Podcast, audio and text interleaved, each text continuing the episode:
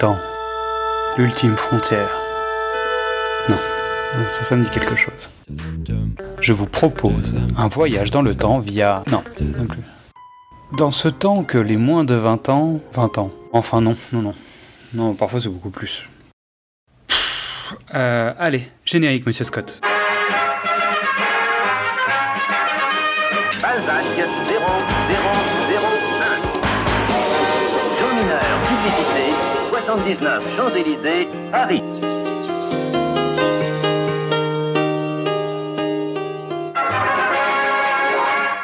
Bienvenue dans Précédemment sur vos écrans. Le format des équipes de Le Pitch était presque parfait. Je suis Xad et avec mon copilote, mon GPS cinématographique Mystery, nous allons vous entraîner dans le passé pour parler d'un film et de son remake, reboot, réinterprétation, préquel, séquel et parfois de ses multiples reprises. Il y a des grands films qui traversent le temps et d'autres qui profitent des occasions pour voyager par rebond. Faites vos valises, nous partons en voyage. Salut Mystery, est-ce que ta valise est prête? Prêt à partir. Comme une flèche. L'avantage pour ce second épisode, c'est que nos bagages seront d'amour et d'eau froide, comme dirait Midissa. Nous vous proposons un voyage dans la forêt de Sherwood avec deux films.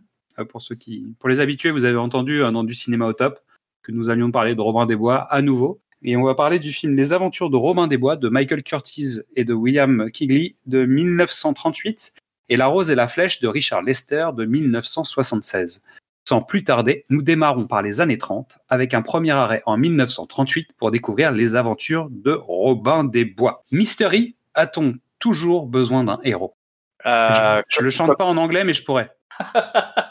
euh, un héros comme Errol Flynn, oui, c'est le héros. Donc c'est un film important pour toi. C'est un film important pour, euh, oui, pour moi, pour l'histoire du cinéma, pour la mythologie de Robin des Bois, pour l'histoire euh, des studios aussi, de, de tout. Non, c'est, C'est un moment d'histoire qu'on va vivre. c'est, honnêtement, c'est un des, c'est un des films qui a le plus de répercussions encore aujourd'hui. Eh bien, on va en parler. Peut-être pas sur l'intégralité des répercussions, mais on va en parler un petit peu. Fiche technique du film The Adventure of Robin Hood, sorti 1938, réalisateur Michael Curtiz et William Kigley. 102 minutes. Acteurs principaux Errol Flynn, dans le rôle de Robin de Loxley, alias Robin des Bois. Olivia de Havilland dans le rôle de Dame Marianne. Basil Rathbone dans le rôle de Charles de Gisborne. Claude Rains dans le rôle du prince Jean. Patrick Knowles dans le rôle de Willy l'Écarlate, Eugène Palette dans le rôle du frère Estoc, donc frère Tuck en anglais, mais il s'appelle Estoc en français parce qu'il fait de l'épée. Alan Hale dans le rôle de Petit Jean, Herbert Mundine dans le rôle de Blaze, qu'on appelle Munch dans la version anglaise, Melville Cooper, le shérif de Nottingham, Ian Hunter, le roi Richard Cœur de Lion, et Una O'Connor qui joue Betty, Bess dans la version anglaise, qui est donc la suivante de euh, Lady Marianne. La musique est de Erich Wolfgang Korngold, et on lui doit notamment la musique du Prince et le Pauvre, de Songe d'une nuit d'été, de Captain Blood et de L'Aigle des mers. C'est des films dont on va reparler hein, dans l'histoire euh, à suivre. Euh, il a composé Robin des Bois et ça lui a sans doute sauvé la vie, mais on en parlera tout à l'heure. Les réalisateurs, Euh, on va parler de William Kigley, qui a moins de réalisations que son co-réalisateur, qui est quand même très très prolixe. Donc lui, il est présent sur le tournage notamment parce que c'est lui le réalisateur du film Le Prince et le Pauvre de 1937, sur lequel il y a déjà Errol Flynn, il y a aussi Claude Rains et il y a aussi Alan L. Et on va voir qu'en fait, les deux réalisateurs et la production en fait utilisent un les mêmes les mêmes réalisateurs, les mêmes techniciens et les mêmes comédiens. C'est-à-dire qu'on est vraiment dans l'univers de la production hollywoodienne euh, de l'âge d'or. Et en fait, on a toujours les mêmes équipes qui reviennent et qui passent d'un film à l'autre et qui sont euh, en fait les personnages. euh, le gentil va être le méchant du film suivant, ensuite il va être le, le partenaire, ensuite il va il va devenir le, le héros d'une autre histoire et ainsi de suite. Et, euh, et donc, résultat, en fait, tous les personnages se connaissent déjà, et tous les protagonistes qui seront à l'intérieur de, de cette histoire se connaissent plus ou moins déjà et ont déjà plus ou moins travaillé ensemble. Donc, il est aussi euh, réalisateur euh, du premier film Technicolor Trichrome de la Warner, qui s'appelle God's Country and the Woman. Et ça, c'est important parce qu'en fait, la Technicolor est utilisée sur le, sur le tournage de Robin des Bois. Donc après quelques semaines de tournage, il commence à tourner des petites scènes de transition pour essayer de prendre des respirations parce qu'il il gère quand même une super production. Euh, le problème, c'est que le tournage prend du retard et que euh, les rushs sont pas tout à fait satisfaisants. Les producteurs décident d'appeler euh, Curtiz, Michael Curtiz, qui a une grande expérience de réalisateur et qui a été à la base l'un des premiers choix des producteurs, mais Carol Flynn avait poussé Kigley parce qu'il sortait du film Le Prince et le Pauvre en lui disant bah si, lui il était très bien, Ça s'est très bien passé. Errol Flynn étant pas encore une star à l'époque, mais une star montante en tout cas, ils avaient écouté euh, Errol Flynn. Donc euh, Michael Curtis débarque euh, sur le tournage, c'est sa troisième réalisation avec Errol Flynn, parce que c'est lui qui a réalisé Captain Blood en 1935, La charge de la brigade légère en 36, et c'est surtout euh, pour nous plus tard le réalisateur de Casablanca, donc avec Ingrid Bergman et Humphrey Bogart Et Claude Rains. et Claude Rains. Et il va travailler à plusieurs reprises avec Errol Flynn, Olivier de Havilland, Claude Rains ou encore Alan Hale. Et à savoir que certains sont quasiment dans tous ces films. C'est Warner euh, au sommet de sa puissance. C'est le Oh, Warner Cinematic Universe. Zut. C'était avant. Non, Euh, et surtout pour nous, dans notre podcast, il y a un truc qui est important, c'est qu'il réalise en 1947 un film qui est cher à notre équipe qui s'appelle Le crime était presque parfait. Alors, c'est pas le même. C'est pas le même, mais pour nous aussi, c'est important quand même. Voilà. Et c'est avec Claude Rains, Toujours. toujours. Robin des Bois euh, d'Errol Flynn, c'est une production extraordinaire. C'est c'est une mécanique qui tourne. Tu vois, tu vois que ça, tout est prêt, tout est parfait. Le, tec- le Technicolor est impeccable. Les figurants, les costumes, le- la richesse du truc. C'est pas le film de Robin des Bois le plus riche que le. Il y, a- il y a une version précédente euh, avec Douglas Fairbanks qui dure, euh, je crois, 2h20. Et alors là, c'est un, c'est un film en noir et blanc muet. Et là, c'est un déluge de, de production, vraiment. euh, des décors immenses, des foules. euh, Des on cascades. le- des cascades. On se croirait dans Le Seigneur des Anneaux euh, pour Oui, certaines scènes. Oui, Tellement il y a de la foule, quoi. Le Robin des Bois d'Errol Flynn est un peu plus. euh, Un peu plus léger, même si il a, il a quelques scènes de bravoure quand même. Non, mais il a des scènes de bravoure, et un- mais en taille, euh, il est un peu, un peu moins important. Mais c'est, c'est, moi, c'est c'est un film que, qui me tient beaucoup à cœur parce que c'est, un des films les plus réussis du monde. Toute simplicité. Voilà. Non, mais écoute, euh, je, je, je vais peut-être pas aller jusque-là, mais pas mal. Bah, en tout cas, j'ai passé un excellent moment devant ce film que je n'avais pas vu, en fait, jusqu'à maintenant. Euh, J'avais vu plein de morceaux, comme beaucoup, euh, et en fait, pour ceux qui connaissent pas le film, je pense que si vous regardez régulièrement des choses, vous l'avez vu, en fait, en plein de morceaux. Euh, on peut constater quand même, vu qu'on a parlé de Robin des Bois, Prince des voleurs avec Kevin Costner, qu'il emprunte pas mal de choses à plein de moments. Alors c'est pas euh, c'est pas une- un plagiat complet, hein, mais il pique des scènes qui font partie de l'histoire de Robin des Bois. Euh, et sinon, en fait, dans le film Sacré Robin des Bois de Mel Brooks, euh, pour le coup, il y a beaucoup de scènes qui sont reprises de, de- des aventures de Robin des Bois, et c'est mélangé avec certaines scènes qui font partie de Robin des Bois, Prince des voleurs. Et le, et le Disney. Le Disney, ça reprend toute la trame de celui-là. Ah oui, oui, c'est sûr. Le- Non, mais je pensais que tu parlais de Sacré Robin des Bois. Oui, tu as raison, Le, bien sûr.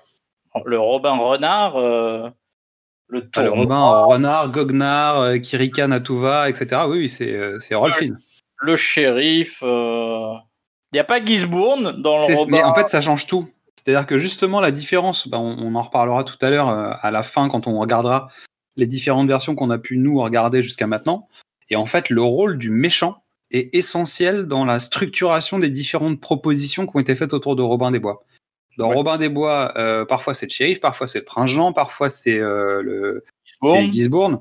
Et, et en fait, le rôle de l'ennemi va faire évoluer en fait la situation et forcément va mettre en face de Robin un homme plus âgé, un homme de son âge, euh, un vil personnage, un, un personnage qui a du charisme, quelqu'un qui va essayer d'attraper Marianne alors que lui aimerait bien la voir après coup, euh, dans, dans le cadre qui, qui nous attache aujourd'hui.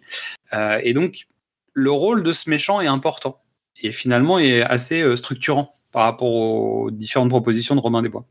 Ouais, c'est celui qui, le- qui identifie le Robin. C'est ça. C'est-à-dire que le shérif, là, il- en tout cas dans la version Les Aventures de Robin des Bois, le shérif, il est euh, transparent. C'est le bouffon du roi, en fait, au sens euh, littéraire du terme. Il est là pour faire rire la foule, quoi. Ouais, ouais. Alors que euh, Gisbourne est en fait est l'ennemi. Alors que dans le film avec Kevin Costner, en fait, Gisbourne était un peu le, le- la marionnette du shérif. Donc il avait un rôle, euh, c'était son cousin, mais finalement c'était c'était une sorte d'homme de main euh, plus plus qui finalement est éliminé euh, au milieu du film en disant en fait tu sers à rien. euh.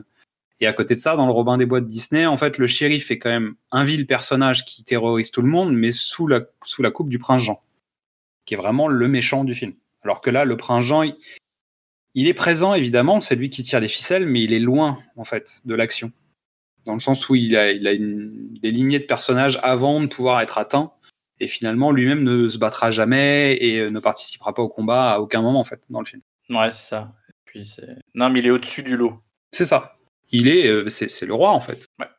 Errol Flynn, avec plus de 60 films et trois mariages, euh, son nom est associé pour toujours à l'âge d'or d'Hollywood, avec des succès, avec des films d'aventure de Michael Curtis, Captain Blood, Les aventures de Robin des Bois, L'Aigle des mers, et des films de Raoul Walsh, euh, comme La Charge Fantastique, Gentleman Jim, Les aventures en Birmanie.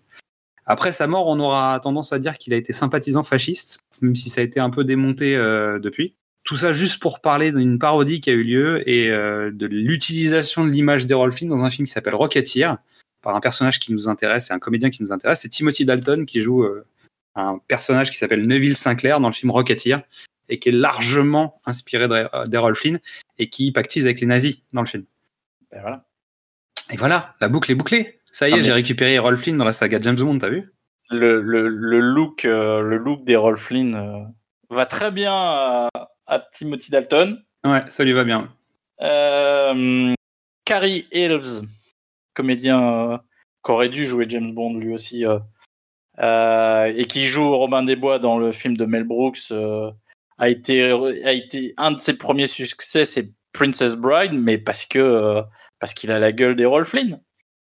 Voilà, parce que Rob Reiner quand il fait Princess Bride, il veut il veut il veut évoquer cet âge d'or et il veut Elves, euh, c'est un sosie. Enfin, c'est pas un sosie, mais tu peux pas trouver mieux pour, euh, pour évoquer Errol Flynn. Mais on, on est quand même d'accord qu'un Jean du Jardin déguisé en Robin des Bois, dans un certain OSS 117, avec une petite moustache, n'est pas sans rappeler Errol Flynn quand même. Mais de toute façon, c'est pas compliqué. Cette petite mou... Alors, mais je suis biaisé, hein, mais cette petite moustache, c'est Errol Flynn. Oui. Voilà. Et donc, on est quand même dans un clin d'œil très appuyé. Alors, il a le costume, etc. Mais disons que Jean du Jardin nous présente une version parodique à la française de Errol Flynn. Exactement. Mais quel film de, de 1938 est encore cité euh, en en 2000 en France? Bah non, il y a que ça en fait. Il y en a très peu. Ah, Il y en a très peu. Donc Olivia de Havilland, euh, donc elle joue dans Songe d'une nuit d'été en 1935, qui est un projet qui est très lié avec l'histoire de Robin des Bois. Euh, En tout cas pour la production Warner, puisqu'en fait c'est euh, le départ du renouveau du studio. Pourquoi? Parce qu'en fait à l'époque il y a le code ACE qui s'installe en 1934, et donc en fait un règlement sur le type de film qu'on a le droit de faire et pas faire, et des thématiques qu'on a le droit d'aborder. Or la Warner à l'époque est très orientée vers les films de gangsters et ils sont obligés de remettre en place une sorte de ligne éditoriale un peu nouvelle et de partir des comédies musicales et des films de gangsters pour aller vers quelque chose d'un peu différent. Et donc leur première tentative, c'est Songe d'une nuit d'été en 1935, et ensuite il y aura Robin des Bois. Et donc ils réorientent euh, vers de l'action, mais de l'action grand public et des choses euh, un peu moins noires et euh, un peu moins chantantes sans doute. Même si euh, il pourrait y avoir des chansons dans ce film, ça marcherait tout aussi bien. Donc elle partage l'affiche avec Errol Flynn dans de nombreux films populaires tels que le Captain Blood, dont on a déjà parlé au moins quatre fois, euh, Ouais. La charge de la brigade légère en 36, et euh, pour le clin d'œil, elle joue dans La princesse d'Éboli en 1955, qui est un film de Terence Young. Et en 1970, elle joue dans Les Derniers Aventuriers de Lewis Gilbert. Comment Voilà. rajouter deux personnes dans l'escarcelle de James Bond? Il faut aussi annoncer que c'est la, c'est la sœur de John Fontaine. Oui, on, on en parle après. Enfin, J'en parle après, mais vas-y. Non, non, mais vas-y. euh, euh, Donc elle a eu deux Oscars. Elle a été nommée trois fois en plus aux Oscars. Donc euh, déjà commence à atteindre un, un niveau de, de culte important. Donc elle a un Oscar en 1947 pour À chacun son destin. Euh, et elle a un Oscar en 50 pour L'héritière. Elle est nommée pour Autant en emporte le vent en tant qu'actrice de second rôle. Et elle perd contre sa sœur, euh, donc Joanne Fontaine, pour le film Par la porte d'or. Et euh, Olivia de Havilland est morte à 104 ans dans le 16e arrondissement à Paris. Et c'était il y a quelques mois, en juillet 2020. C'était la deuxième actrice la plus, la plus vieille au monde au moment de sa mort. Elle n'avait qu'une aînée qui est en fait euh, Re- euh, René Simoneau. Et René Simoneau, c'est la voix française de Olivia de Havilland. Donc en fait, sa doubleuse est encore vivante? Non, sa doubleuse nous a quittés. C'est et l'air de rien, le nom de le vrai nom, enfin un des autres noms de René Simoneau, c'est d'Orléac. De la famille d'Orléac? Donc c'est c'est la maman de Catherine. D'accord, d'accord, d'accord. Quelle histoire, mais 104 ans quoi. Ah, écoute. Le pitch Je vais pas te demander de faire le pitch. Je vais le lire. On va passer à autre chose après. parce que n'a pas trop besoin de refaire le pitch. 1191, parti pour les croisades, le roi Richard Cœur de Lion est fait prisonnier par Léopold V d'Autriche, qui demande une rançon. Plutôt que de payer, le prince Jean, frère du roi, s'installe sur le trône d'Angleterre, aidé de son brin droit, l'infâme Charles de Gisbourne. Robin de Loxley, un jeune seigneur saxon et archer de grande valeur, refuse de reconnaître l'usurpateur normand et organise dans la forêt de Sherwood la résistance pour sauver son roi. Donc là, il y a un vrai conflit entre les Saxons et les Normands. Et il y a un vrai euh, défi rangé euh, et une bataille euh, idéologique entre les gens du peuple et les nobles, plus ou moins. C'est ça. Chose qu'on ne reverra plus en fait dans les prochains, hein. ça n'existera plus vraiment. Euh, mais là, c'est là il y a là il y a un vrai conflit. Ouais, il y a un vrai conflit, et puis il y a, y a une approche de l'histoire. Il y a une espèce de guerre civile anglaise que les, les films, les autres films américains plus récents. euh, Ah si, ils ont fait Braveheart quoi. Ah mince, Pour parler du sujet, ah mince. Ben, non mais l'air de rien, bah, c'est un peu ça. c'était un de mes twists. Braveheart, Ah. c'est la même structure que Robin des Bois. Donc monté dans le siège à visiter le temps, nous allons rapidement atterrir en 1938 avec la bande-annonce des aventures de Robin des Bois en anglais.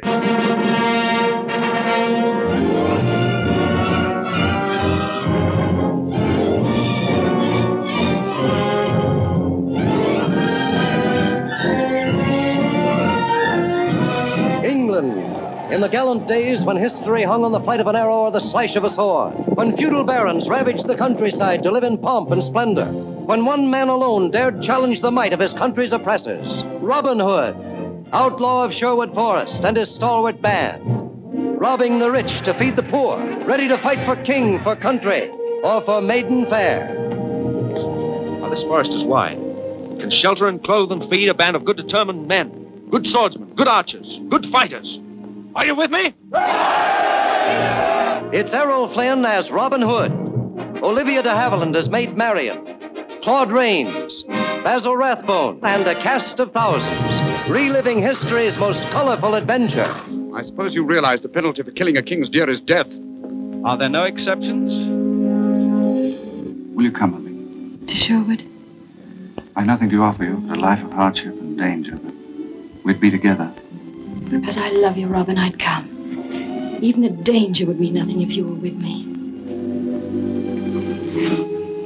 Let me ram those words down his throat, Your Highness. From this night on, I use every means in my power to fight you.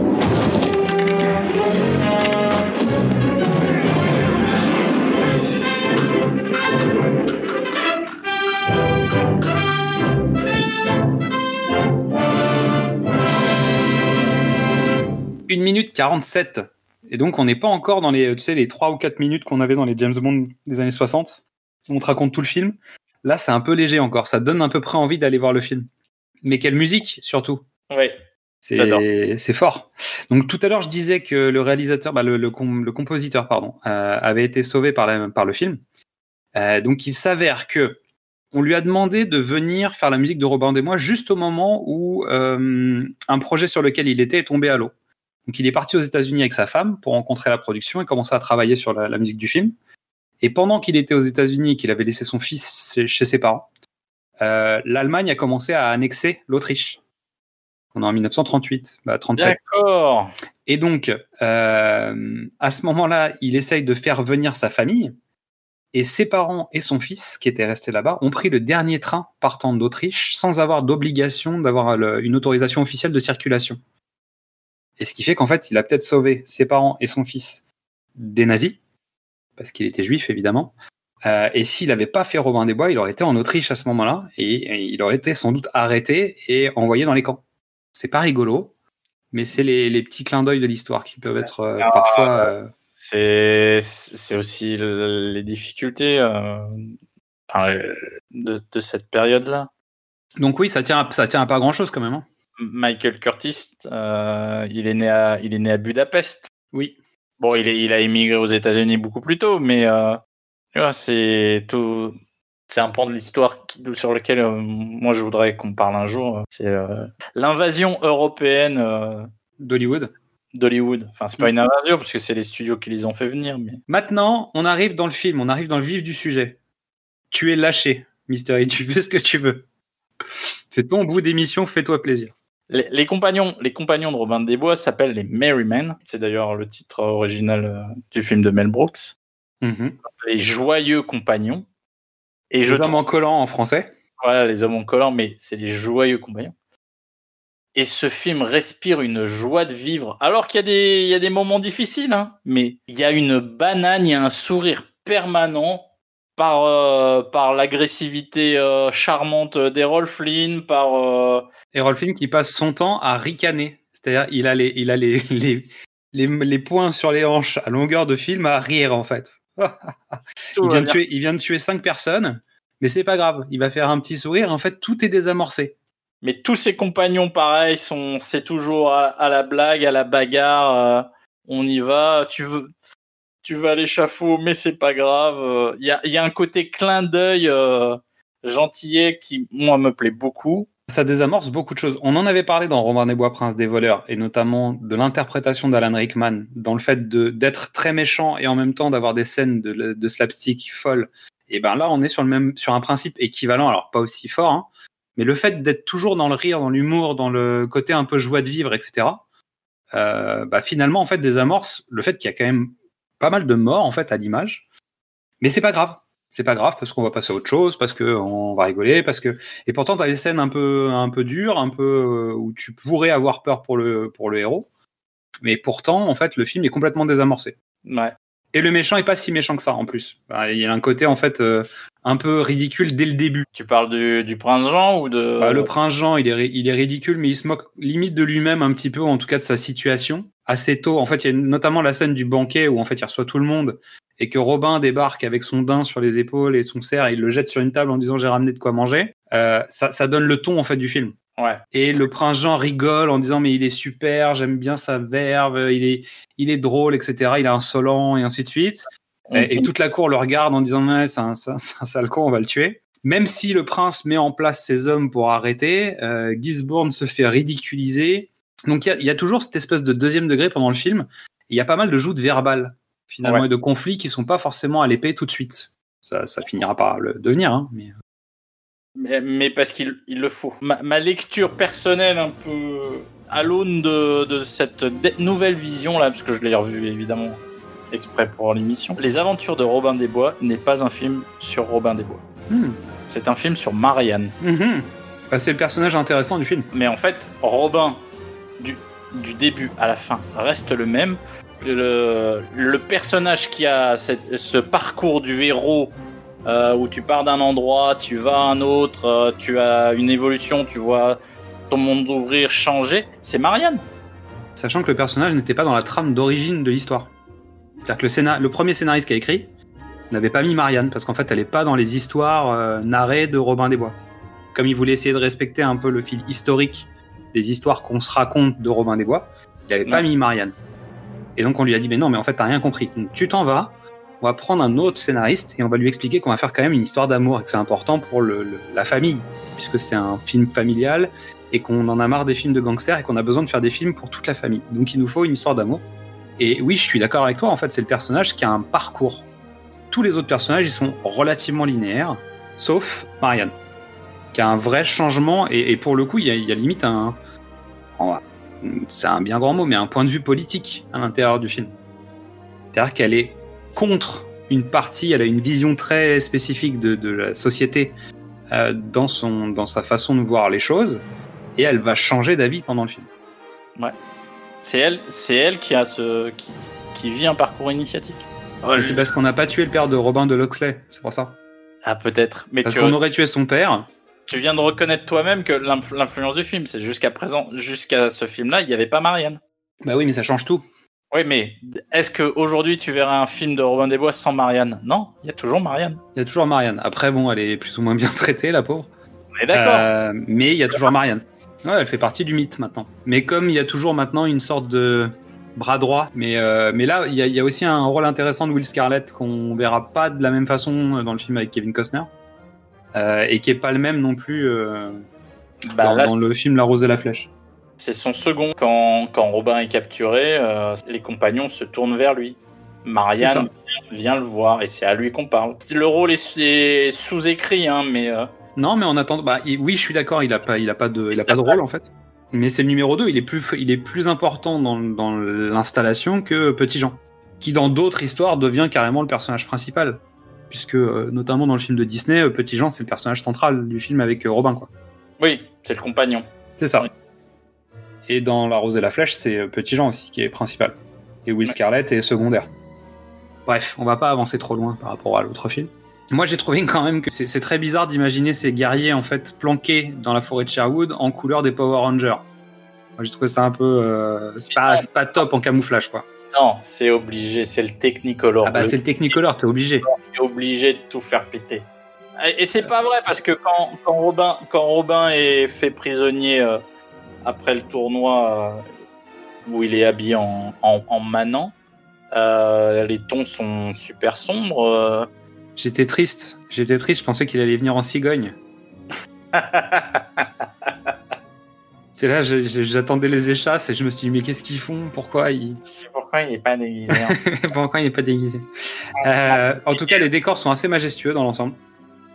Ouais. Et là, pour le coup, on retrouve la forêt que je regrettais dans Kevin Costner, euh, dans le film de Kevin Costner, parce que là, il y a une vraie forêt majestueuse qui est grande, où on peut se cacher vraiment. Et à un moment, j'ai parlé des 700 nains. C'est au moment où ils vont faire le plan contre le shérif justement, euh, contre Kisbourne, et qui mettent euh, et qui vont dans les arbres, etc. Et en fait, comme tout le monde a l'air content, ils vont aller tuer des gens, hein, mais ils sont tous contents. Euh, c'est c'est vraiment euh, c'est Robin et les 700 nains, tu vois, qui, qui vont dans les arbres et ils créent tout, euh, les, les systèmes de défense et machin. C'est top. On est dans la bonne humeur, on est dans le film grand public. Il n'y a pas de sang, les épées ont pas de sang. euh, Les flèches euh, traversent les côtes de mailles euh, comme par magie. Oui, mais se plante dans le balsa. Parce qu'en fait, les, les comédiens, alors pour la, la petite anecdote, en fait, les comédiens prennent vraiment des flèches, en vrai. Sauf que, en fait, sous leur, sous leurs vêtements, ils ont une plaque en fer. Et il y a du balsa entre la plaque de fer et le vêtement. Ce qui fait qu'en fait, la flèche arrive vraiment sur le comédien, est arrêtée par la plaque de fer et se colle dans le balsa. Et c'est pour ça que ça tient. Bah voilà, c'est Mais ils se prennent des vrais coups, en fait, de flèches. Oh, les bleus que tu dois. Euh, et il semblerait que ça, ça fait un peu mal, quand même. Ah bah. euh, et qu'il y a un vrai archer, un maître archer qui est sur place et qui, qui, a, qui a un arc euh, spécifique à, à forte tension et qui entraîne euh, certains bruits qu'on a dans le film. C'est-à-dire que les bruitages du film sont vraiment travaillés, euh, notamment sur le tournoi. hein. On entend des, des décochements de flèches avec des bruits très significatifs qui sont liés à, l'arc qui était utilisé par le maître archer du film. Voilà. Et le coup du balsa, moi, ça m'a fait, ça m'a fait rire parce que je trouvais que justement, euh, c'était impressionnant dans un film grand public de voir des euh, beaucoup de soldats, parce que je crois que dans la première scène, il y a quasiment 5 morts, dont, dont 4 ou 5 avec des flèches, puisque euh, Robin a, a son arc avec lui. Euh, D'ailleurs, il a piqué le carquois de Legolas, parce qu'en fait, il, il a toujours des flèches, toujours. C'est-à-dire, il a tué 20 personnes, mais il s'en va du, du- de la salle de banquet et il a autant de flèches, voire plus que quand il est arrivé. Tu avais fait une remarque sur les pointes de flèches euh, pour, pour Prince des voleurs. Tu as remarqué que celles-ci, elles, sont, elles, elles ont l'air bien modernes quand même. hein. Elles ont l'air bien modernes. Elles sont bien taillées, c'est propre. Les, les, les plumes sont, sont très jolies. Tout est très joli en fait. Tout est. Ben voilà, c'est peut-être ça aussi le truc, c'est que tout est très joli. Euh, la responsable, c'est une personne qui parle des costumes, donc qui est historienne des costumes dans, dans un des making-of, disait euh, en fait, rien n'est crédible, historiquement parlant, mais tout a l'air plausible. Mais oui. Elle dit Ok, ça marche pas, parce qu'en fait, quand on regarde vraiment au détail, il n'y a rien qui fonctionne par rapport à l'époque. En revanche, ça a l'air d'être réaliste. Et ça, ça marche pour ça. Et je reconnais que c'est un peu, euh, c'est un peu l'esprit. C'est un film tellement déconnecté de la réalité. Et je comprends, je comprends que tout le monde ensuite euh, ait essayé d'en faire un truc un peu plus sérieux, un peu plus ancré. euh. Mais je Le- pense que ça ne ferait pas de mal d'avoir une nouvelle version comme ça. Une vraie Non. nouvelle version joyeuse, tu sais, un truc euh, Ça marche. ça va, quoi. Ouais, mais tu peux pas, tu peux, tu peux pas atteindre le, niveau de. Ah non. du- Et puis surtout, en plus, en plus, comme on disait tout à l'heure, il y a cette espèce d'univers de studio qui fait qu'en fait, ils ont une sorte de casting idéal au moment où ils montent le film, à dire, bah, on va mettre lui dans tel rôle. On- ils connaissent tous les comédiens qui sont là, et en fait, ils sont tous bien placés. Il n'y a pas un comédien où tu te dis, mais pourquoi il a ce rôle? Ça Ouais. marche. Ils marchent tous, ils fonctionnent bien. Euh, ils ont, ils ont mis. Alors, c'est un film sur lequel ils ont investi en même temps. Euh, Warner après coup, en fait, a pas, l'a pas traité comme une super production tant que ça. C'est étonnant en fait. Ils ont, ils ont pas dénigré le film, mais finalement ils l'ont pas assumé autant qu'ils auraient dû l'assumer.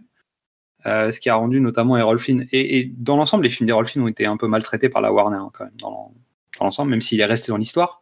Mais il a jamais eu d'Oscar, il a jamais été nommé. Bah tu vois, il, c'est un, un comédien qui a été un peu mis de côté en fait. Peut-être parce qu'il avait une- un caractère particulier, j'en sais rien. Oh oui. Mais, mais, euh, oui.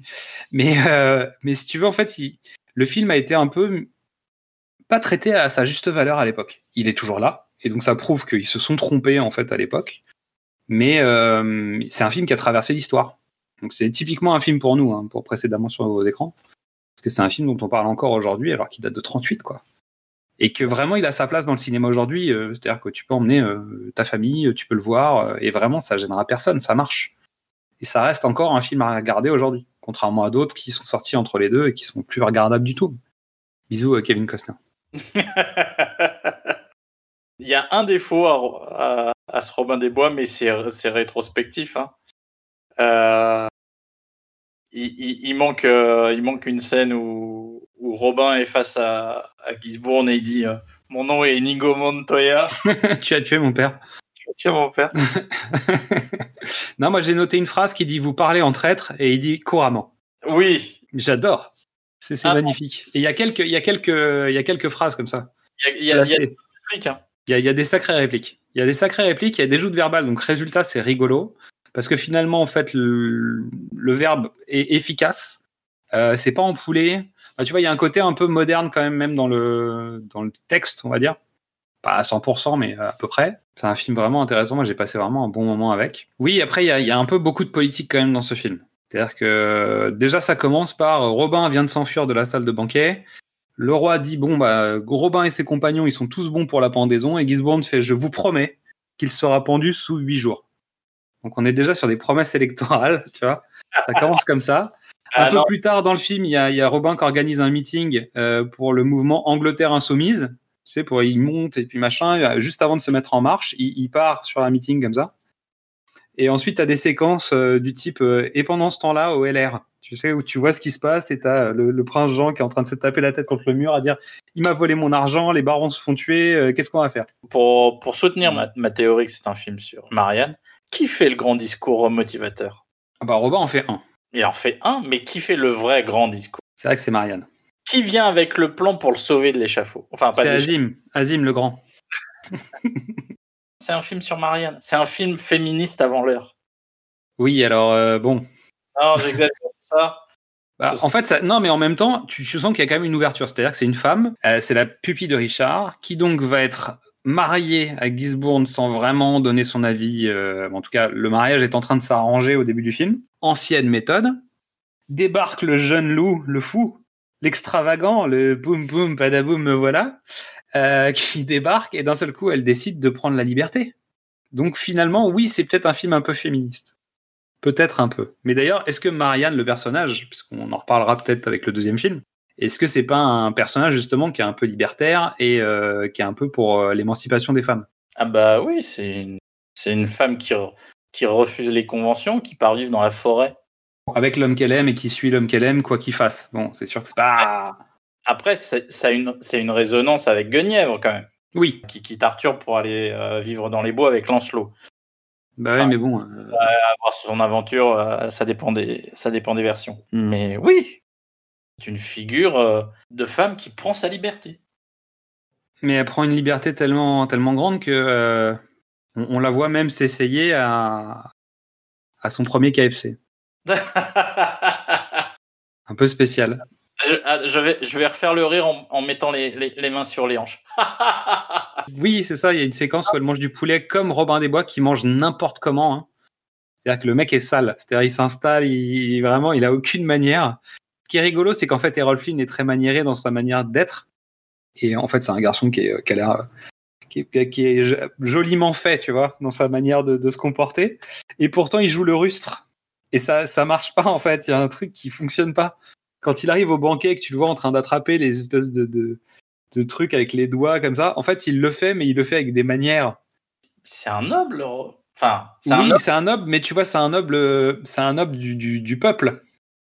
Dans, justement, dans le conflit entre euh, les Saxons et les Normands, en gros, on t'explique que c'est un noble bougeux, quoi. Oui. Tu vois? Mais sauf qu'en fait, il a, il a des allures de. Il est, il est quasiment aussi noble que euh, Gisborne, tu vois, physiquement. Et, et ça marche pas. C'est-à-dire que tu, tu prendrais. euh, tu vois, tu vas dans les visiteurs, le mec, il attrape ça à pleine bras, il mange, euh, tu vois, il fait ça salement, quoi. Alors Mais non. que là, lui, il arrive pas à faire ça. Ça reste un peu classieux, quand même. C'est un jeune premier, tu peux pas. Et ce qui fait que la séquence du poulet avec Marianne bah, fonctionne sans vraiment fonctionner parce qu'en fait, ils tiennent leur poulet à peu près de la même manière tous les deux, même si lui, il y va franchement, quoi. Mais il Ouais. y a un truc qui, euh, où le décalage est pas assez grand, en fait. Dans une comédie moderne, tu feras un truc euh, grossier d'un côté et très, très, trop maniéré de l'autre. C'est, c'est de tout ce qu'on a fait euh, depuis, euh, depuis, le premier, depuis le premier podcast sur James Bond, c'est, c'est le film le plus recommandable pour moi. Ah mais oui, ah non mais vraiment. Il est en train de tacler les Blues Brothers, quand même. Moi, je dis ça, c'est ton film de chevet, hein. tu t'organises. J'avais oublié les bourses. Non, mais c'est sûr qu'on peut pas. euh, bah, James Bond n'est pas aussi recommandable que euh, les aventures de Robin des Bois. Et là, je te suis, pas de problème. Les Blues Brothers, c'est autre chose. C'est un cadre un peu différent. C'est vrai que le plus familial, le plus large et, euh, et finalement le, le plus à conseiller d'avoir vu, C'est euh, les aventures de Robin des Bois. Et là, je te suis sur le sujet euh, à 100%. Et d'ailleurs, euh, moi qui aime bien faire des parallèles, euh, Robin, dans ce film, il a inventé Assassin's Creed. hein. Parce que quand il monte à la fenêtre de Marianne, Ah, c'est pas mal, hein. eh, Il pourrait faire un Assassin's Creed euh, de Hood, tu vois. Même s'ils ont fait un truc qui y ressemble, mais vraiment, tu sais, dans les bois de Sherwood et tout ça. bah oui, tiens. Non mais l'air de rien, t'as raison. euh, Ami d'Ubisoft, coucou. Voilà, c'était pour la, pour la note, ce sera. euh, le pitch était presque parfait. Et on termine par une histoire de petite auberge qui nous rappelle quand même euh, le Seigneur des Anneaux. Où en fait, un groupe de voyageurs essaye de se faire discret, mais sont troublés par l'arrivée impromptue mais totalement écrite dans le scénario d'un certain cardinal. Évidemment, nul doute, il s'agit de Richard entouré de ses gassures, comme on les appelle. Et là, bon, bah, cette séquence, elle, est, elle sort de nulle part, elle tombe là et tu fais OK, pourquoi pas. C'est-à-dire que pour le coup, là, ça change de ton. Ça casse le ton euh, très gentillet du film jusqu'à maintenant. Bah, D'un coup, ça se noircit. Toute proportion gardée, évidemment. Mais le, le- le duel entre l'espion et Munch est quand même fort parce que tu sais pas comment ça va se terminer. C'est, il y a, des trucs intéressants dans cette mise en, à, ce moment-là dans la narration.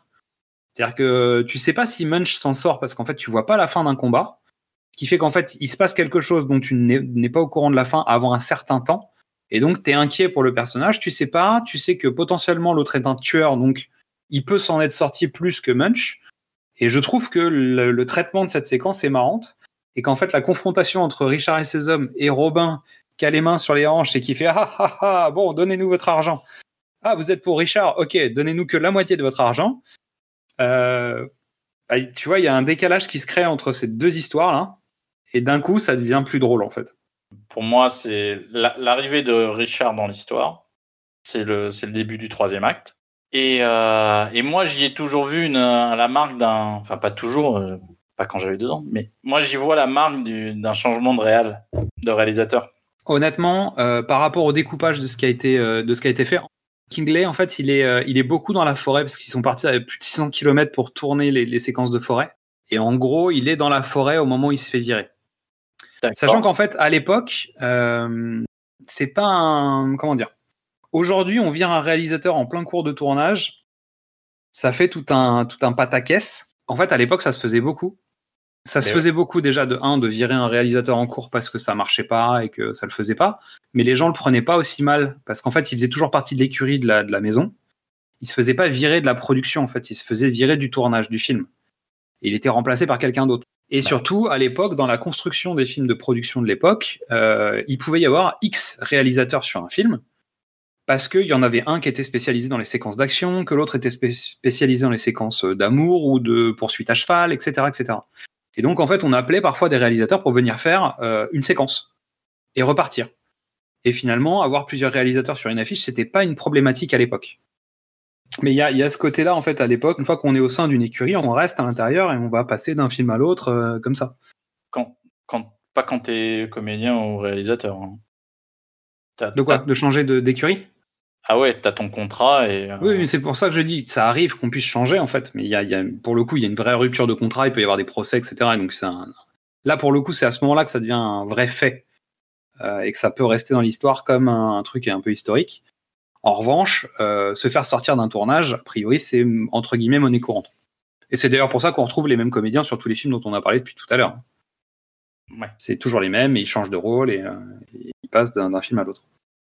Bon, ceci étant, euh, il y a quand même euh, une grosse scène de querelle et coups d'épée à la fin, autour d'une soirée à thème sur euh, traître et couronne, parce qu'il y a grosse bagarre, hein, et ça termine, ça termine pas bien. Et d'ailleurs, j'ai noté, j'ai noté que Robin va essayer de délivrer Marianne, et il arrive à un moment devant une porte, et en fait, il met son épée contre la porte, et en fait, le temps qu'il mette son épée contre la porte, tu vois que l'épée est complètement tordue. C'est assez rigolo.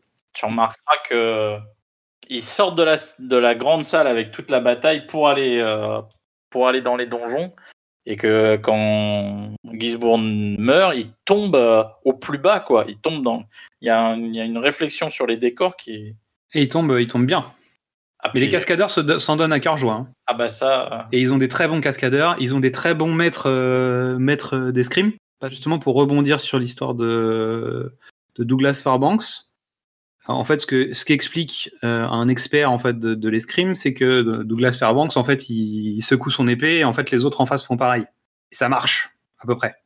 Ouais. Alors que là, en fait, dans euh, les aventures de Robin des Bois, il y a quelqu'un qui arrive avec des nouvelles techniques de scénographie autour de scènes de combat. C'est-à-dire qu'en fait, on regarde plus une démo d'escrime, il y a des combattants. Mais le, le combat entre Errol Flynn et euh, Basil Rathorn, honnêtement, il y a une vraie, euh, y a une vraie structure euh, dramaturgique, dramatique dans, dans leur combat. Il est réglé, il est préparé. euh. Et surtout, les décors sont mis en place autour de ça. C'est-à-dire qu'en fait, ils expliquaient qu'à l'époque, les chandeliers, les lumières, les, les patterns parfois sur les murs étaient posés pour que les comédiens puissent se cacher derrière pour éviter un coup d'épée. Il lui fait tomber un énorme chandelier dessus.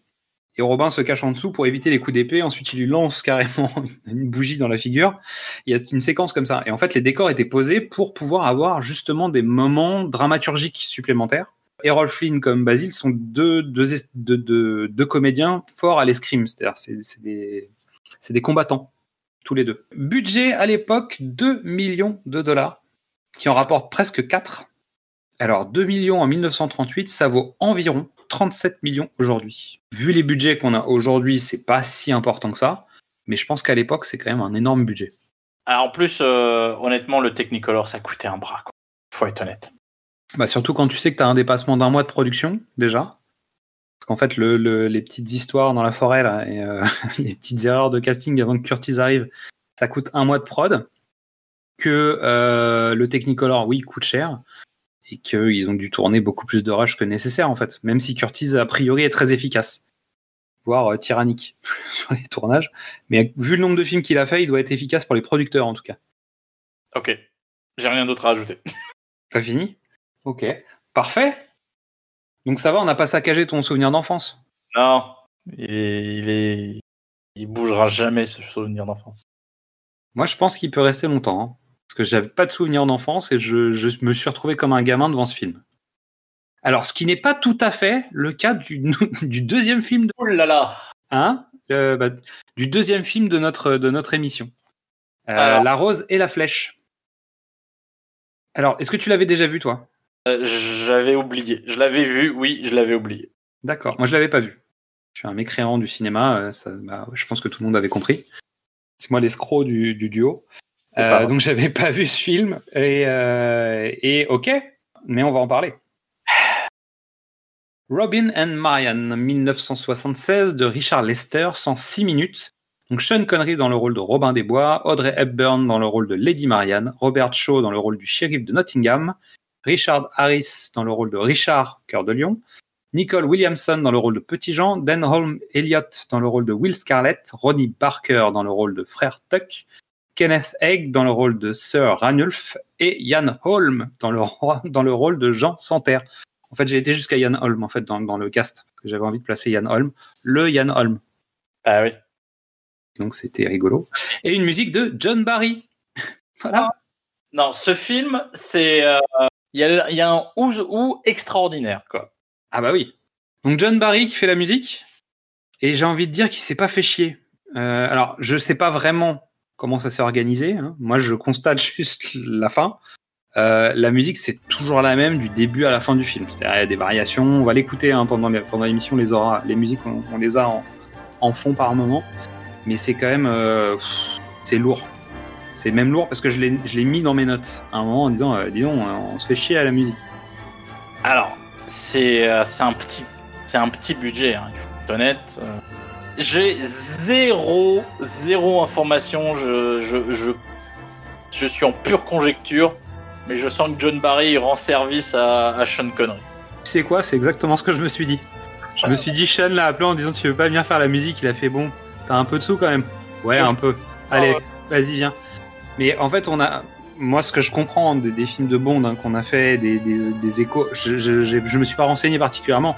Mais John Barry a l'air quand même d'être un personnage un peu particulier. Euh, régulièrement, il est pas sur des tournages de Bond parce qu'en fait, les impôts lui courent après, etc. Euh, bon. Le mec a l'air un peu particulier. Voilà. Je, m'arrêterai là. Vraiment, c'est euh, c'est plein de points de détail, mais j'ai pas du tout étudié sa vie, donc je vais pas rentrer dans ce, dans ce débat-là. Euh, mais oui, ça ressemble à viens m'aider, ok, j'arrive. Et je fais le minimum syndical parce qu'on n'a pas le temps, parce qu'on n'a pas trop de sous. Alors c'est quand même mélodique, il y a quand même des instruments, tu sens que le, le- le boulot il est pas vide, hein, mais Ah. tu sens qu'il a eu le temps de faire un thème. Et qu'en fait, bon bah, euh, Ou alors la prod, on fait avec quoi. la prod n'a les moyens que d'un thème. Et c'est pour ça que je dis, je vais pas jeter la pierre. Je constate juste qu'on se fait un peu chier à la musique, mais je sais pas pourquoi. Donc Richard Lester, donc qui est réalisateur d'un à l'univers un peu décalé, puisqu'il a travaillé notamment avec Peter Sellers. Et en fait, il s'est fait surtout connaître pour avoir fait un film avec des, un groupe de musique, Quatre garçons dans le vent. Ouais, voilà, c'est ça. C'est ça, premier film 1964, A Hard Day's Night, euh, Les Quatre garçons dans le vent en version française. 1965, Help, au secours. Et il reçoit quand même une palme d'or à Cannes en 65 pour le film Le Knack et Comment l'avoir. Ok. Et ensuite, il sera producteur du Superman de Richard Donner et il réalise Superman 2 et Superman 3 sur les tournages desquels John Glenn est assistant réalisateur. Mais c'est incroyable, hein. Mais c'est fou ça Hein Et il retrouvera Sean Connery en 79 dans un film qui s'appelle Cuba. Il est toujours vivant et il a 89 ans aujourd'hui. Parce que vu qu'on parlait des gens qui étaient décédés, bah lui il est pas décédé encore. Bah, en même temps, un mec dans la- un mec anglais qui est dans la production, il y a un moment donné, il, croise euh, les, les studios Eon. Ah bah oui c'est sûr. Mais euh, bon, de là à croiser les Beatles, c'est un mélange bizarre. C'est-à-dire qu'en fait, il aurait pu être le réalisateur, par exemple, de Casino Royale, tu vois, Ouais. parce que la logique de son parcours aurait été là-dessus. Et pourtant, euh, bah, en fait, il se retrouve à faire euh, à faire un film qui est pas vraiment de l'univers euh, décalé, quoi. Bah décalé si dans la narration, dans la façon de prendre l'angle euh, et de traiter son sujet, c'est décalé. En revanche, c'est pas du tout un film décalé. Mais je comprends mieux certaines séquences et on en reparlera après. Mais je trouve quand même qu'il y a un ou deux moments où je me suis dit, on se croirait quand même chez les Monty Python. Et potentiellement, bah, c'est lié au fait qu'il a une carrière un peu euh, Et c'est- dans les alors, films décalés, quoi. mais oui, tu l'as pas évoqué, mais c'est c'est le réalisateur d'un d'un de mes d'une des versions préférées des Trois Mousquetaires. Sean Connery, est-ce qu'on a besoin de le présenter? Moi, j'ai considéré que c'était plus la peine. j'ai pas pris une note, j'ai mis que l'on ne présente plus. Voilà, mais qui fait un effort euh, un effort euh, de diction parce que euh, voilà. Ah, il est, il est grand là sur celui-là. hein. En VO, en VO euh, je suis beaucoup moins traînant que Que d'habitude. Le pitch du film. Après des années d'exil, Robin des Bois revient avec son fidèle ami Petit Jean à Sherwood. Dame Marianne est entrée au couvent, le roi Richard et son frère Jean sont devenus fous. Euh, le temps de l'aventure semble définitivement terminé pour le valeureux cambrioleur, mais le shérif de Nottingham revient troubler la paix de Sherwood. Afin de se battre contre l'oppression et la terreur qu'inspire le shérif aux habitants, Robin rassemble ses vieux amis. Alors ça c'est halluciné, je sais pas qui a écrit ce résumé, mais c'est pas ça du tout. Non. Mais Donc, déjà, le roi Richard, il est mort. alors Donc, non, son frère est officiellement monté sur le trône. Richard meurt au début. Oui, disons qu'il est mort. Et il euh, il meurt. Il meurt très vite et c'est le déclenchement de, même de- du retour en Angleterre. Euh, Robin est pas vraiment un cambrioleur. C'est par Arsène Lupin, quoi. Bah non. Le shérif de Nottingham euh, vient pas vraiment troubler la paix de Sherwood, c'est plutôt le retour de Robin qui commence à faire le bazar, C'est on va pas- dire. C'est le moi c'est ce que je préfère dans le film. Et euh, il y a pas vrai, il y a de l'oppression et de la terreur relative, mais disons que c'est moins que à l'époque où il était Robin des Bois vraiment. Et lui-même ne rassemble pas ses vieux amis en fait. Il tombe au hasard sur ses vieux amis et c'est les gens qui viennent en disant "Eh, vous êtes Robin, venez, on va combattre, on va combattre le nouveau roi." Oui, mais moi je j'ai pas forcément envie en fait. Oui, mais en attendant, vous êtes Robin des Bois. Ok, je, je- on va faire ça. Et disons qu'il est pas vraiment, euh, tu vois, responsable de tout ça. Eh bah, tu sais quoi? Moi, je suis. Je suis persuadé du contraire. Ah ouais. Bon, bah écoute, on va terminer le casting et on va revenir sur ce sujet. Donc Audrey Hepburn, une des plus grandes actrices d'Hollywood. Olivia de Havilland est une magnifique femme, surtout. L'année- L'époque d'avant. Elle, c'est l'âge d'or, l'autre, c'est les, les- les années 50-60, vraiment. Son, son tour de force. quoi. Les costumes qu'elle a euh, de, de Marianne, avec- enfin les coiffes, les costumes sont parfaits, euh, Olivia de Havilland. Mais c'est une très très belle Marianne. Il faut une Marianne à la hauteur et Audrey Hepburn, euh, c'est quand même. Ça marche, hein. C'est la classe absolue. Donc Oscar de la meilleure actrice à 24 ans, en 1953 pour Vacances romaines. Elle est nommée aux Oscars. Elle, a notamment, euh, elle est nommée notamment pour euh, Diamant sur canapé. Donc parmi ses succès, on peut citer Sabrina, Ariane, euh, Guerre et Paix, My Fair Lady. Un peu d'ampleur, quoi. Et en 1968, elle annonce qu'elle met un terme à sa carrière pour se consacrer à sa famille et son engagement humanitaire. Et en gros, euh, entre 67 et 90, elle, elle, elle viendra faire cinq films, soit par amitié pour les comédiens, soit pour le réalisateur. Donc il y a quelqu'un qui a réussi à la faire sortir de sa retraite. Et j'utilise bien ce terme à, à bon escient parce que c'est intéressant par rapport au film. Et son dernier, sa dernière apparition au cinéma, c'est en 89 dans Always de Spielberg. J'adore ce film. C'est un, des- c'est un des plus mauvais films de Spielberg, mais je l'adore. Et donc le dernier film dans lequel elle avait tourné avant de partir, euh, c'est un film qui date de 1967 qui s'appelle Wait Until Dark de Terence Young. Oh ah, quand je le cherche, je le trouve. Euh, donc elle a reçu une nomination à l'Oscar de la meilleure actrice pour ce film et Golden Globe, la meilleure actrice de drama. Donc elle fait partie des huit personnes à avoir remporté Emmy, Grammy, Oscar et Tony. Euh, Aux États-Unis, ça s'appelle un EGOT. C'est compliqué à voir quand même. hein. Oui, mais il y a quelqu'un que t'aimes bien dedans. Il y a un certain Mel Brooks qui l'a eu et il y a une certaine Barbara Streisand. Alors ensuite, on va parler de Robert Shaw. Donc on le connaît très bien, nous. On l'aurait pas vu dans un film euh, Bah, je sais pas, je sais pas. Est-ce qu'il aurait pas inspiré de Terminator par hasard ou un truc comme ça en étant euh, l'adversaire de Sean Connery dans Bon baiser de Russie en 1958 Bah, exactement. Mais il est aussi un, un autre personnage important du cinéma, non? Est-ce qu'il a pas fait partie de ceux qui ont révolutionné Hollywood? En étant un certain Quint c'est le, c'est le pêcheur de requins de C'est Spielberg. le pêcheur de requins de Spielberg en 1975. Incroyable, hein Et juste pour la petite blague, 1969, la bataille d'Angleterre de Guy Hamilton. Et 1978, l'ouragan vient de Navarone de Guy Hamilton. Si, voilà. Ces Voilà. comédiens sont signés, tu sais, j'ai mis des tampons partout. Tout ça, et qu'est-ce que c'est Bond? Allez, Ah. pim, poum, poum, tchif, poum. Non, Euh. je suis désolé pour ceux qui aiment pas euh, forcément James Bond et qui écoutent pas les autres podcasts qu'on fait sur le sujet, mais bon, forcément, comme on a la tête dedans tout le temps, bon, on finit par, euh, par avoir des petits rapports obligatoires avec. Donc, c'est aussi, euh, c'est aussi le méchant dans l'arnaque. Oui. Et il joue un nazi euh, dans la bataille des Ardennes. Voilà. Euh, c'est. euh, non, c'était un acteur. Là, dans, dans ce film-là, il joue un shérif de Nottingham, apaisé, tranquille. Je suis pas sûr. Je le vois, en fait, je le vois pas comme ça. Ah, c'est marrant. Ah, mais pas vraiment, en fait. C'est-à-dire, je le, je, le, je le trouve en bout de course, mais tu sais, dans, dans, dans la lassitude de tout, avec un. Alors, je, je, je vois. Attends. Je vois ce que tu veux dire dans le terme d'apaisé, c'est-à-dire, je trouve qu'il a beaucoup de recul par rapport à tout ce qui se passe. Voilà, c'est ça. En fait, on parle de la même chose, ouais. Il, il, il a, il a une vision de ce qui va se passer. Il est serein par rapport à ce qui va se passer, alors qu'il sait ce qui va se passer. Ouais. entre guillemets. C'est-à-dire qu'il y a un côté, genre, il, il- à chaque étape de l'histoire, il aura euh, trois coups, quatre coups d'avance sur tout le monde, Robin compris, alors que pourtant, avant, il était toujours en train de courir après Robin. Mais lui, il est resté, Robin est parti, et finalement, en fait, lui, il, a, il, il est resté. Ah, tu sais, il y a le côté du, du mec qui a, qui a tenu la maison et qui était là pour. euh, et qui est devenu le sage, on va dire. Ouais, et en fait, c'est le combattant qui va prendre l'épée parce qu'il doit le faire, parce qu'il a obligation de le faire, parce qu'on lui met le couteau sous la gorge, mais qui a pas du tout envie d'y aller en fait.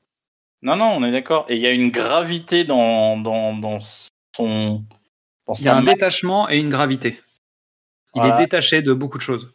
Et c'est c'est assez extraordinaire. Moi, je trouve que. euh, bah, on va attaquer euh, la vie, je pense. Mais je trouve que ce film est, est assez brillant. Il est temps de monter sur notre siège à visiter le temps. Le rebond temporel est de force 38. Ça va secouer. Accrochez-vous pour la bande-annonce de La Rose et la Flèche. Over six centuries, the legend of Robin Hood and Maid Marian has inspired hundreds of ballads, books, operas, plays, and movies. And now, the legend becomes a love story. Columbia Pictures presents Sean Connery and Audrey Hepburn in Robin and Marian. Go fight the sheriffs and the kings. I love you and you make me proud. I thought the man was dead. He's back in Sherwood. Robin is back in Sherwood, I said. We're here to serve you, Robin. And fight against that king. They're flocking to him in hundreds. He's become a legend. Have you ever tried to fight a legend? To some, he was a hero who would bring them hope. To some, he was a common thief to be hunted down. To some, he was an enemy to be respected and feared. To Marion, the woman he loved, he was her man. You're so beautiful.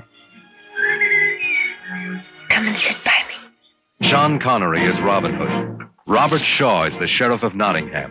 Nicol Williamson is Little John. Richard Harris is Richard the Lionhearted. And in her long awaited return to the screen, Audrey Hepburn is Marion. No more scars, Robin. It's too much to lose you twice. I've never kissed a member of the clergy. Would it be a sin?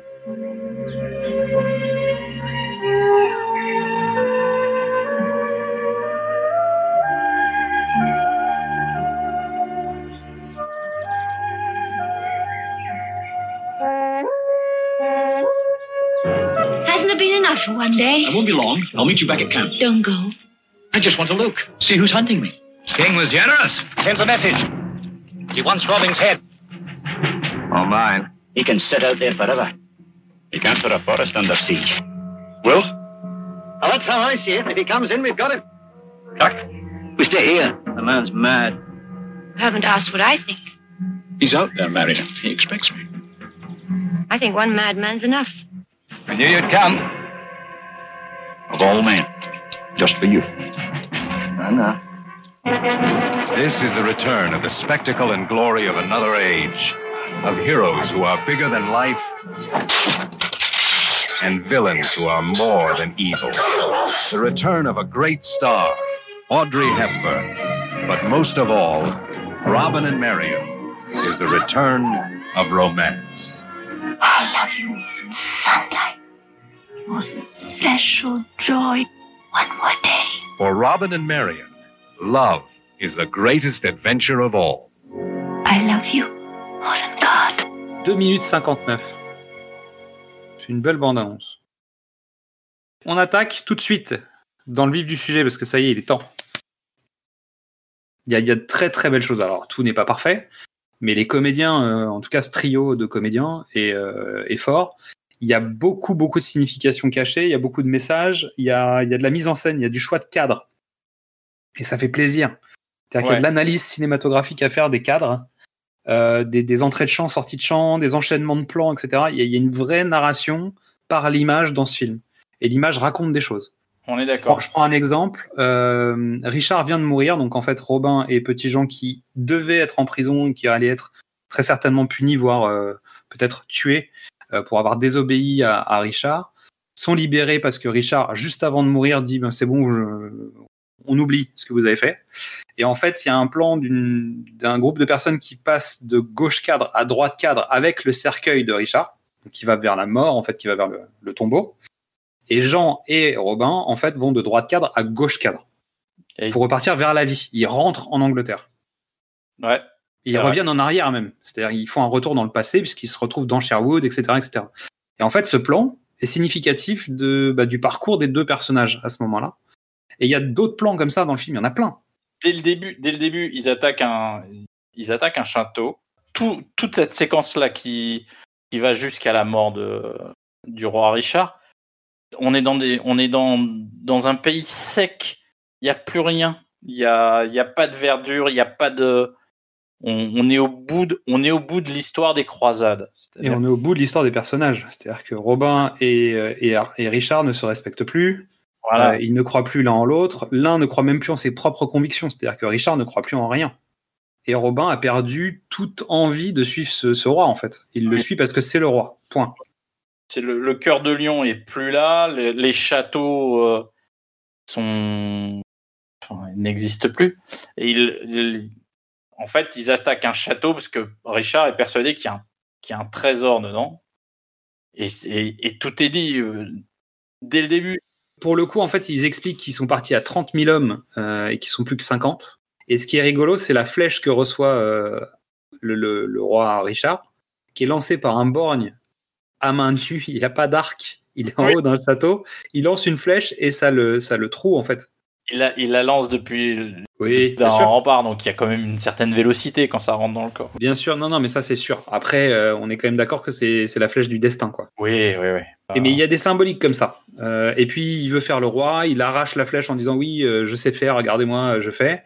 Et finalement, c'est ce qui va causer sa perte. Bah oui. Et tu as noté quand même que Robin, dans ce film, fait un peu comme James Bond. Hein. C'est-à-dire, on le met en prison, le geôlier ferme la porte, et il dit à Jean, viens, mets-toi là, je vais, je vais grimper sur ton dos, on va enlever le caillou, on va essayer de se sauver. Et je suis en train de me dire, on dirait James Bond. J'adore la chute de cette séquence. Alors d'ailleurs, en parlant de ça, on va avoir un petit débat maintenant avec Mystery. Euh, Mystery, est-ce qu'on raconte la fin du film? Ah, Moi, je serais d'avis de pas raconter la fin du film et d'arrêter à, à une séquence de combat entre deux personnages et de s'arrêter là. On raconte pas ce qui se passe après, on s'arrête là dans l'histoire. Est-ce que ça te paraît euh, cohérent? Nous qui spoilons euh, sans vergogne la plupart des films dont on parle, est-ce que cette fois-ci on peut ménager la fin? Parce que je pense que ce film mérite d'être vu. Oui. Et en ne connaissant pas la fin, je pense qu'on a une. Bah, le film a plus de valeur à ne pas connaître la fin. c'est une belle sur... c'est une belle fin, c'est une belle surprise. Alors, euh, pour rebondir sur les propos de Mystery, toute proportion gardée, hein, soyons clairs.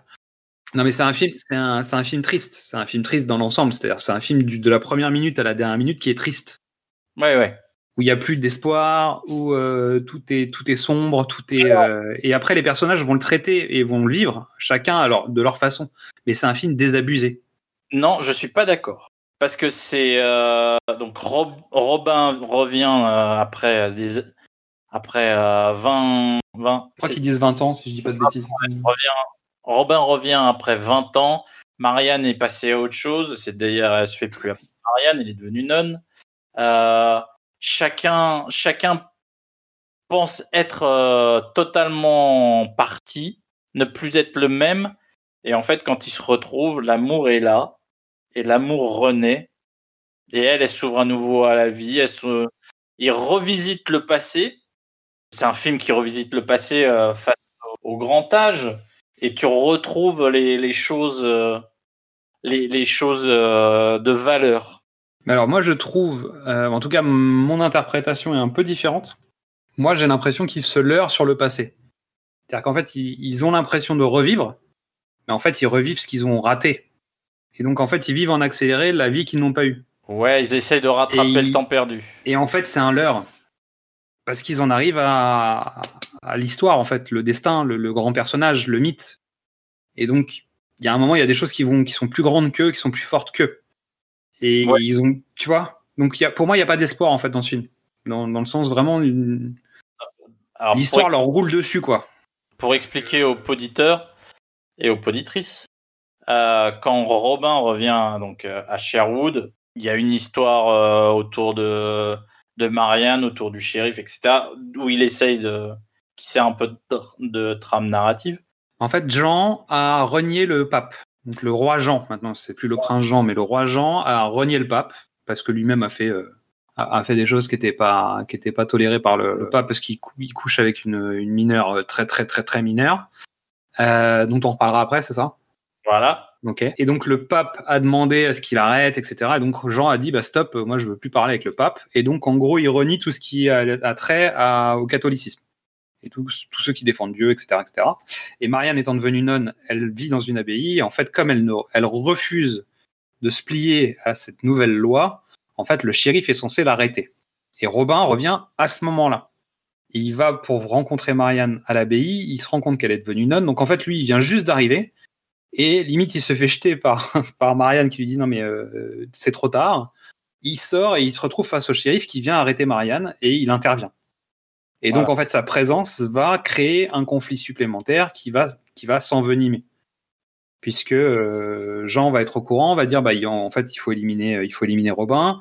Les gens découvrent que Robin des Bois est revenu, donc ils reviennent dans la forêt de Sherwood pour reprendre possession du mythe et finalement se relever à nouveau contre Jean, qui est devenu le roi. Et, et donc en fait le conflit s'envenime autour du mythe de Robin des Bois. Exactement. Robin qui est juste là pour retrouver Marianne, en fait, il y a quelques personnes qui le reconnaissent comme Robin de Loxley.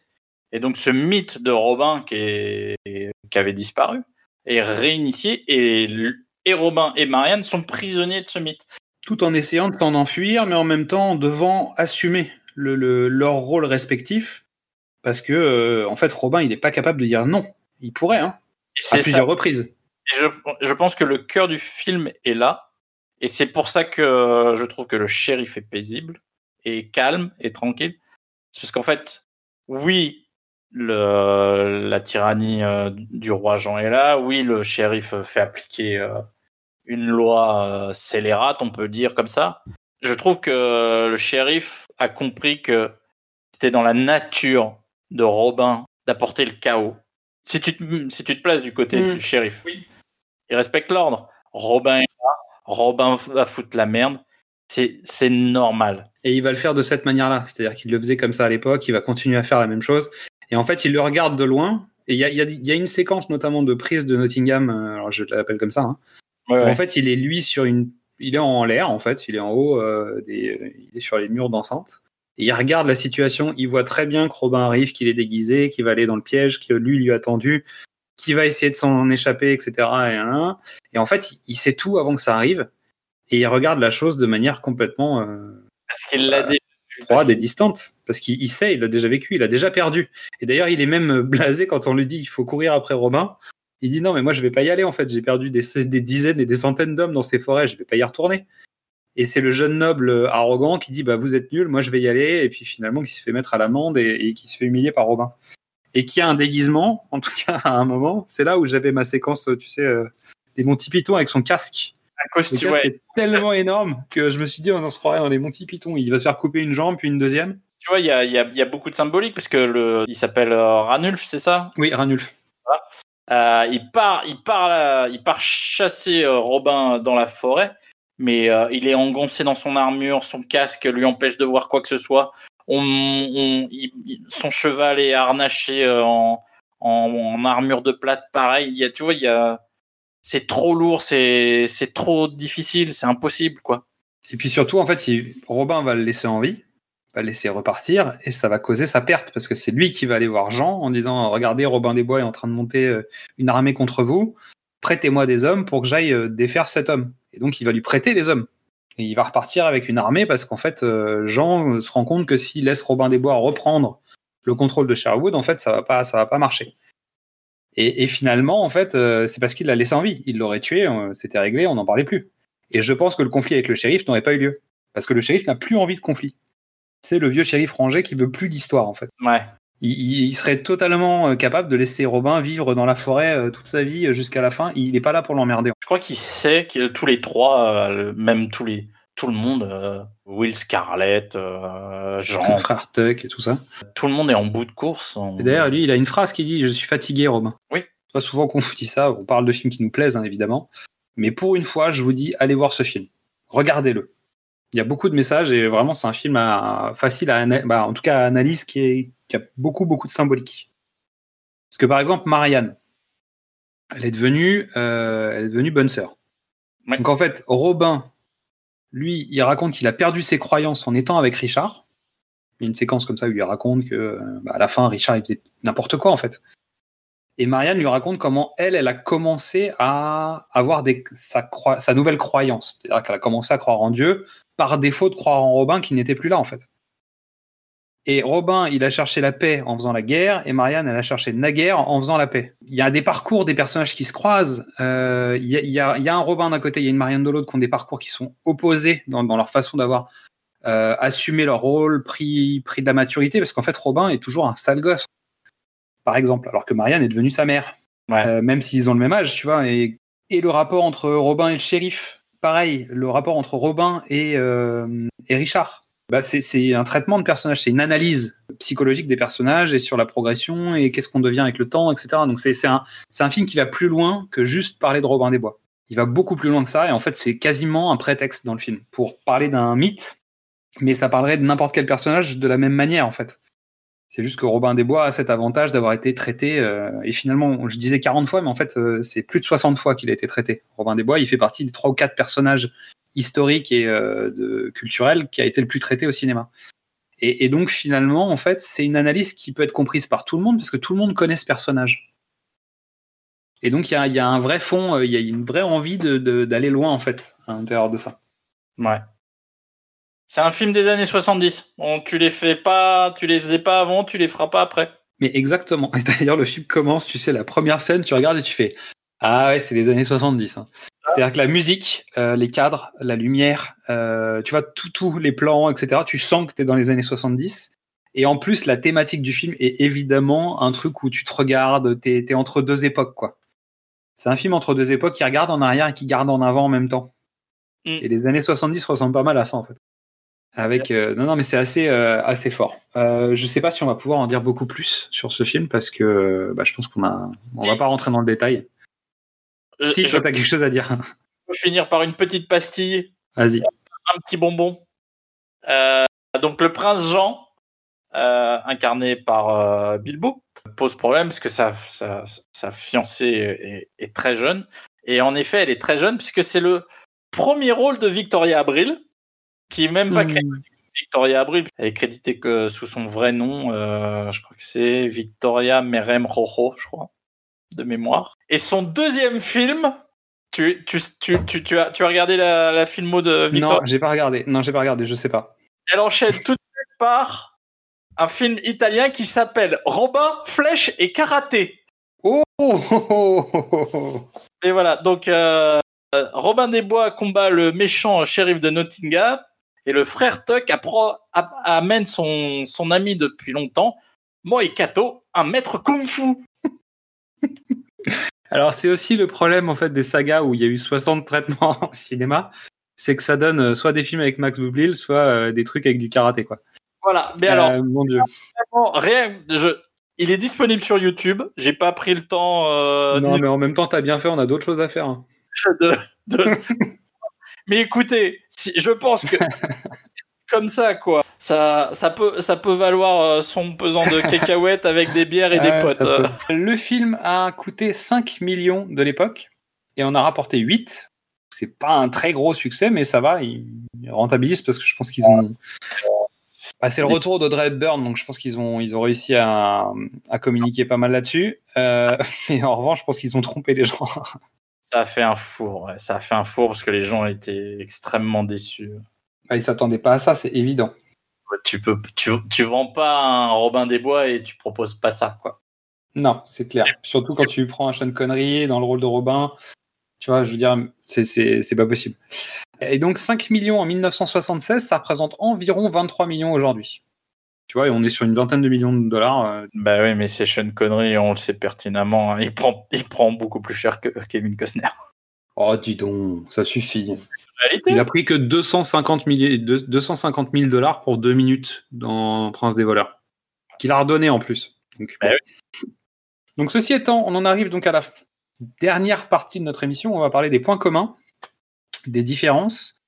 On parlera pas des nouveaux remakes parce que bon, c'est pas comme si euh, c'était un film qui avait euh, genre deux ou trois items. Là, on en a tellement que des remakes, il y en aura tous les deux ou trois ans. euh. Donc, bah, évidemment, pour moi, les points communs, c'est Robin, Marianne Sherwood, le shérif, Les Joyeux Compagnons. Entre ces deux films-là, en tout cas, et la motivation de se battre pour une cause juste. Et je mets bien juste entre guillemets, parce que finalement, en fait, dans le deuxième, est-ce que la cause est vraiment juste? Et est-ce que c'est pas planqué derrière une cause juste l'égoïsme de Robin qui veut juste protéger Marianne et garder Marianne pour lui, essayer de, revivre son passé? Euh, Et après, la différence fondamentale, elle est sur le moment de l'histoire. Ça, je pense que c'est euh, la clé en fait de la rose et la flèche. hein. Donc de l'état d'esprit des personnages, de la fougue par rapport à la lassitude en tout cas, quelque chose comme ça. Et l'énergie de l'espoir face à l'énergie du désespoir. On peut utiliser cette tournure, même si c'est pas tout à fait aussi juste que ça. Mais disons qu'il y a, un, il y a un- quand même un goût d'inachevé euh, dans la rose et la flèche qui est, euh, qui est assez déprimant au fond. Même si on vous conseille de regarder le film, parce qu'on vous, on vous laisse une surprise quand même. Donc euh, on a fait exprès de vous laisser une certaine surprise. Hyper important. Oui. Est-ce que tu vois d'autres choses à rajouter sur les différences et les points communs? Mais honnêtement, mais en fait, c'est la même histoire. Enfin, c'est pas la même histoire, mais c'est la... Oui, si, c'est la même histoire. C'est-à-dire, c'est Robin qui rentre en, lutte, euh, mais juste euh, avec ce décalage des 20 ans. Et... Ouais, mais en fait, je trouve, en tout cas dans la vraie lutte, c'est-à-dire le fait de d'aider le peuple à lutter contre euh, la tyrannie, en fait, il le subit dans La Rose et la Flèche, parce qu'il a plus envie, en fait.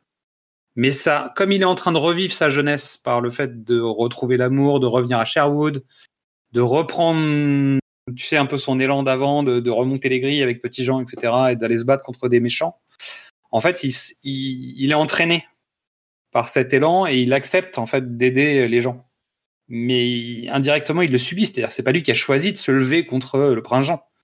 C'est les gens qui viennent le chercher en disant mais vous êtes Robin, vous devez nous aider. Et il dit oui c'est vrai, c'est moi Robin des Bois. Bah merde. Bah oui bien sûr, c'est ce que je vais faire. Mais tu vois, il a, il a pas lui sciemment décidé d'y aller en fait. Alors, c'est ta, c'est ta lecture. Moi, Oui, c'est ma lecture, oui, bien sûr. Moi, je, je, je le, et je le sens, euh, je sens que il est, il est, euh, comment, comment dire en français, excuse-moi. Vas-y, hein, dis-le en anglais. Euh, en fait, il est hardwire. Euh, il est, il est, il est comme ça. Il sait pas faire autrement. Il sait pas faire autrement. Et je suis un peu d'accord. Euh, tu vois, il, est- il, il revient, il revient pour, euh, il revient pour euh, retrouver Marianne, etc. Mais en fait, cette, cette violence qu'il a, qu'il a portée aux croisades, où lui-même dit qu'il en peut plus, mais c'est pas vrai en fait. Il y va.